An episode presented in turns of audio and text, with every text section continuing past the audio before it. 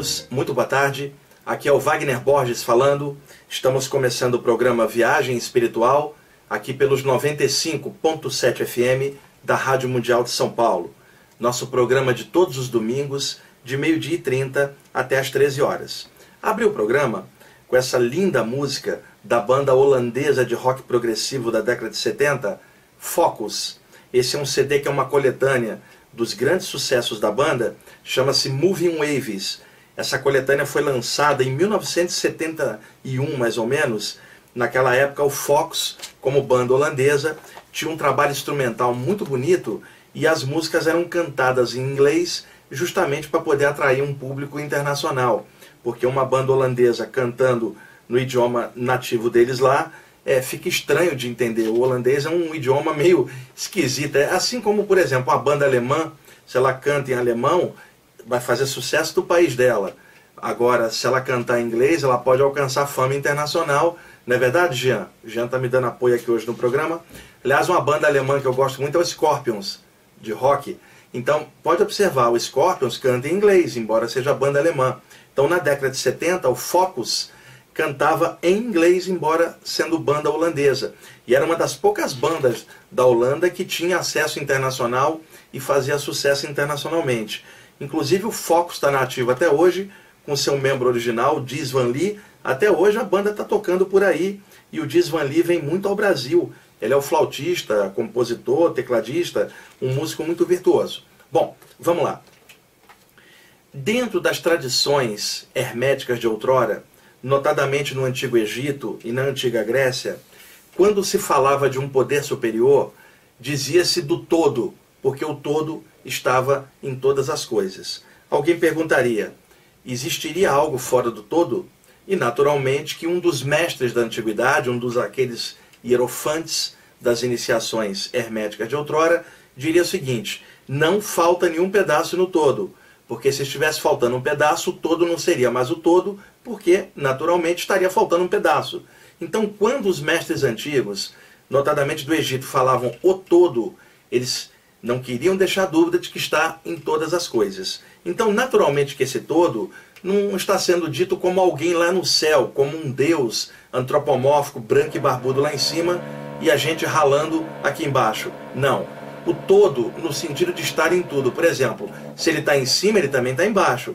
Se ele está à esquerda, também está à direita. Se ele está dentro, ele está fora. Se ele está à frente, ele está atrás. Ou seja, está em todas as coisas. Então, uma das formas de se referir ao todo como conjunto dos valores celestes que os iniciados espirituais estudavam era referir-se a ele como o alto ou a luz.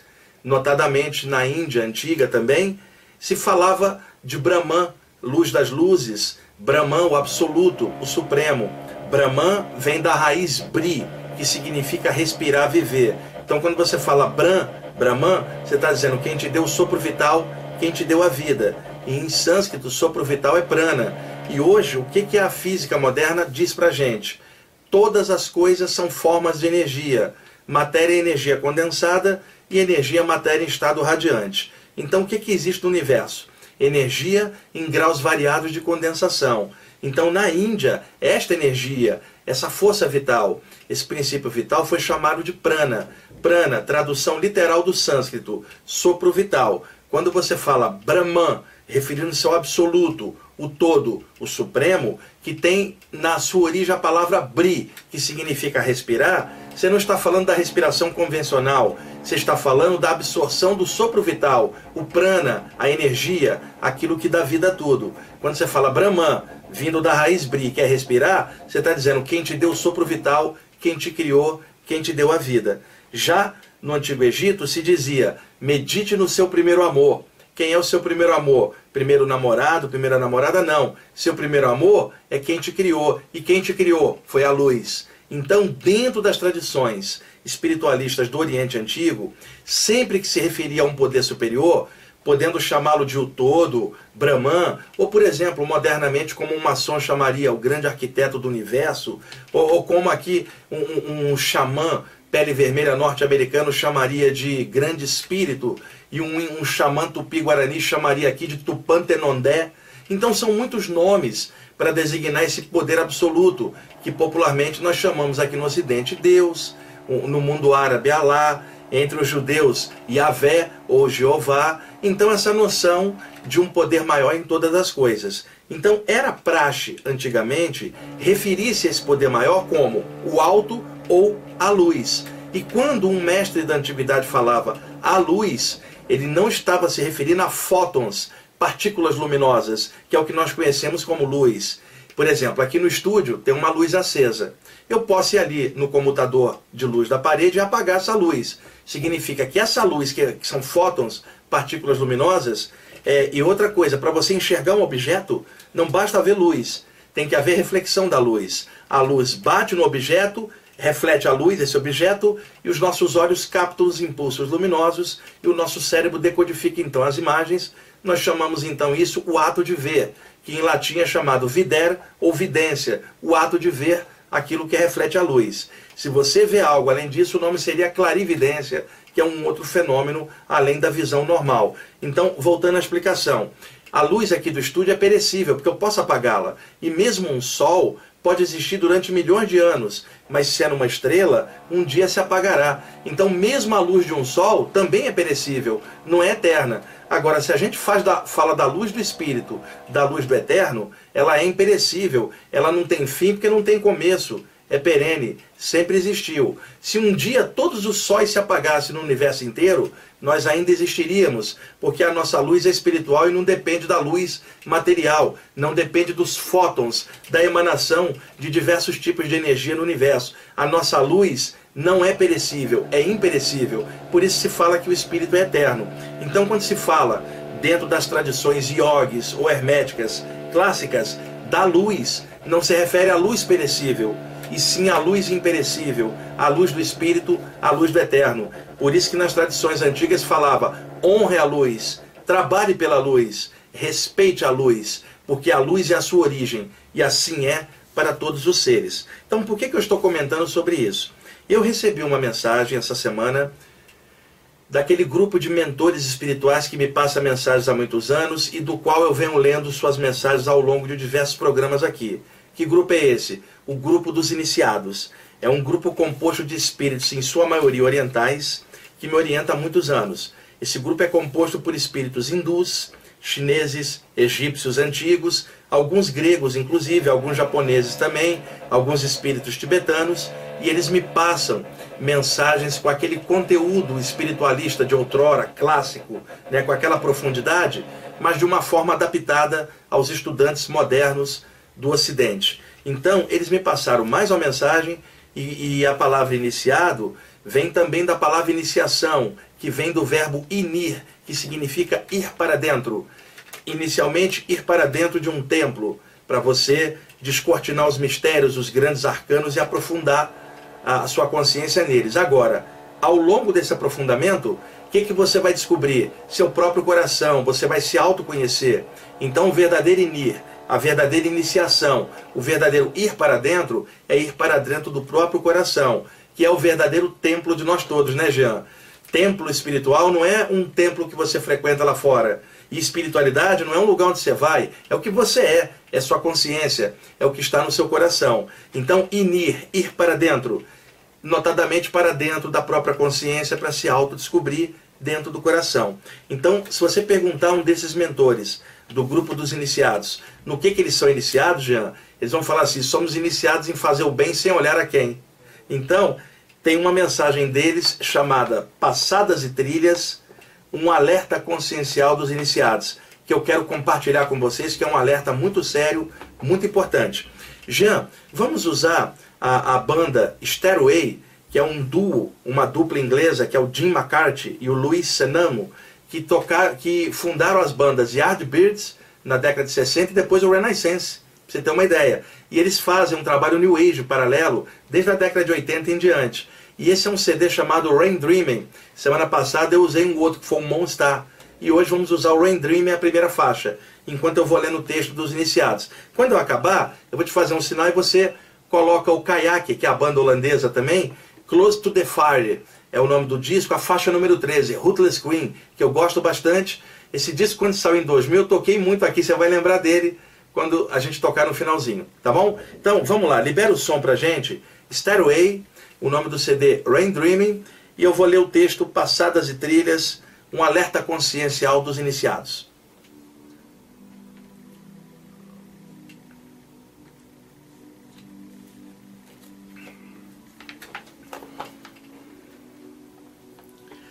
Ao longo da história, muitos trabalhadores espirituais caíram por, sua, por causa de sua própria estupidez e teimosia. Sabiam os caminhos corretos, mas preferiram chafurdar na lama do orgulho e da intemperança.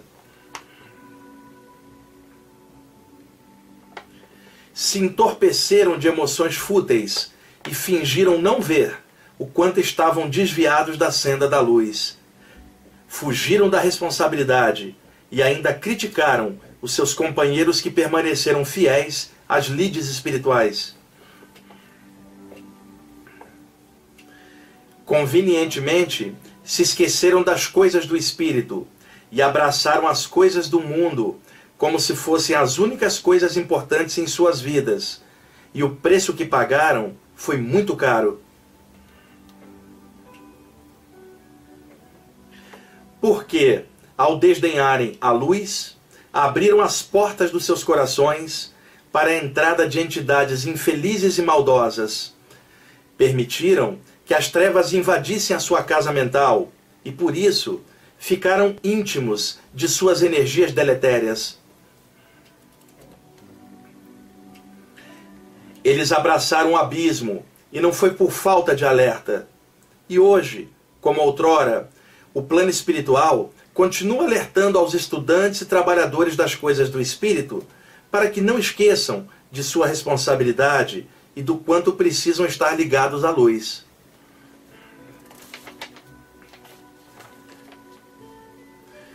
é necessário preservar a sintonia com os melhores valores conscienciais, mesmo diante das críticas e maledicências dos outros.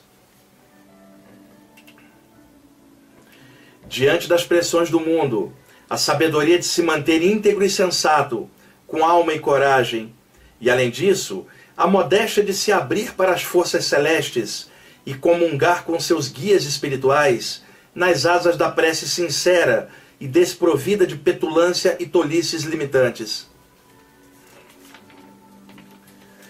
A meta real é vencer a si mesmo. E quem participa de alguma atividade espiritual baseada na luz e no bem comum está no bom caminho. E isso é realizado dentro do próprio coração, onde mora a essência divina, a centelha do eterno. E quem se esquece disso abre as portas para o abismo. E é por isso que os mentores espirituais insistem com seus pupilos para que sejam equânimes e serenos em seus propósitos vitais.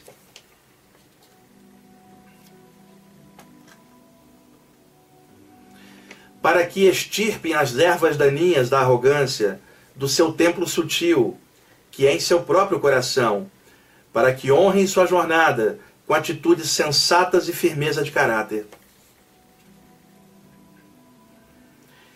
Os agentes da treva coagulada não suportam a luz, e o amor os aborrece profundamente, pois eles têm medo do seu poder de transformação. Portanto, que os homens de boa vontade se acautelem diante da ação nefasta desses irmãos perdidos nos desvarios de suas ilusões de poder e corrupção. que permaneçam leais à luz, que é a sua fiadora real. Que não se esqueçam que todo poder verdadeiro vem do todo.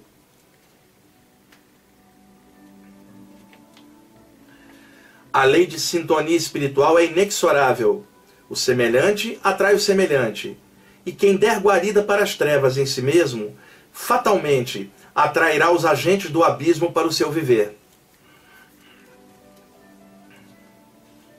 Urge Que esse alerta seja dado a todos que transitam pelas trilhas do Espírito, pois trata-se de preservar os melhores valores conscienciais no estudo, no trabalho e nas coisas da vida, sem se deixar levar pelo canto melífluo das ilusões e dos agentes trevosos.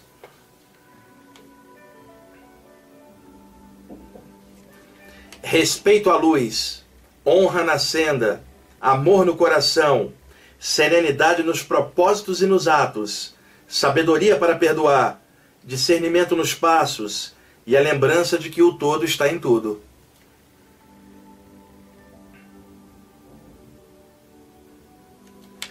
Sem a luz, o homem não é nada.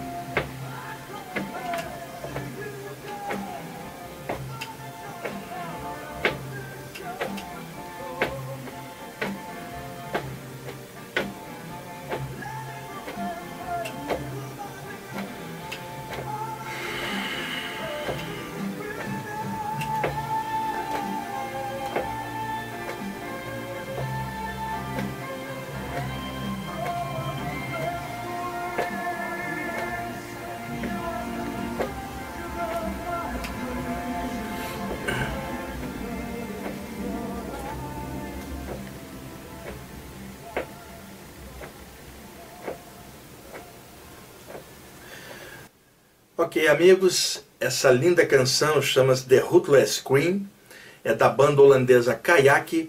Esse CD se chama Close to the Fire, foi lançado no ano de 2000 e essa versão ela está renovada porque a versão original é do ano de 1979. Mas quando o Kayak lançou esse disco em 2000, eles fizeram uma remasterização dessa música e modernizaram essa bela canção. Kayak, CD Close to the Fire, 13 terceira faixa, The Rootless Queen.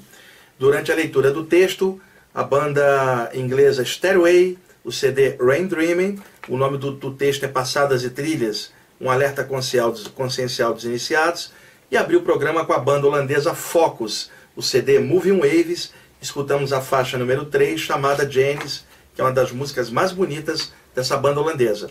Nosso telefone de contato aqui em São Paulo, 2063-5381 e o site na internet www.ippb.org.br. E entrem no site, gente. Ah, provavelmente hoje ainda não está lá, mas provavelmente até amanhã estará lá um link logo na primeira página para uma entrevista de uma hora que foi feita comigo sobre as experiências fora do corpo no programa Consciência Próspera, que passa no canal do YouTube. Então vocês podem acessar livremente uma hora de bate-papo comigo sobre saídas do corpo. É, esse link da entrevista estará amanhã na página principal do nosso site, ippb.org.br. Jean, obrigado aí pela ajuda hoje. Pessoal, boa tarde domingo aí para vocês. Programa aqui ao vivo agora, meio-dia e 56, Jean. Almoçar? Tá bom. Até mais, pessoal.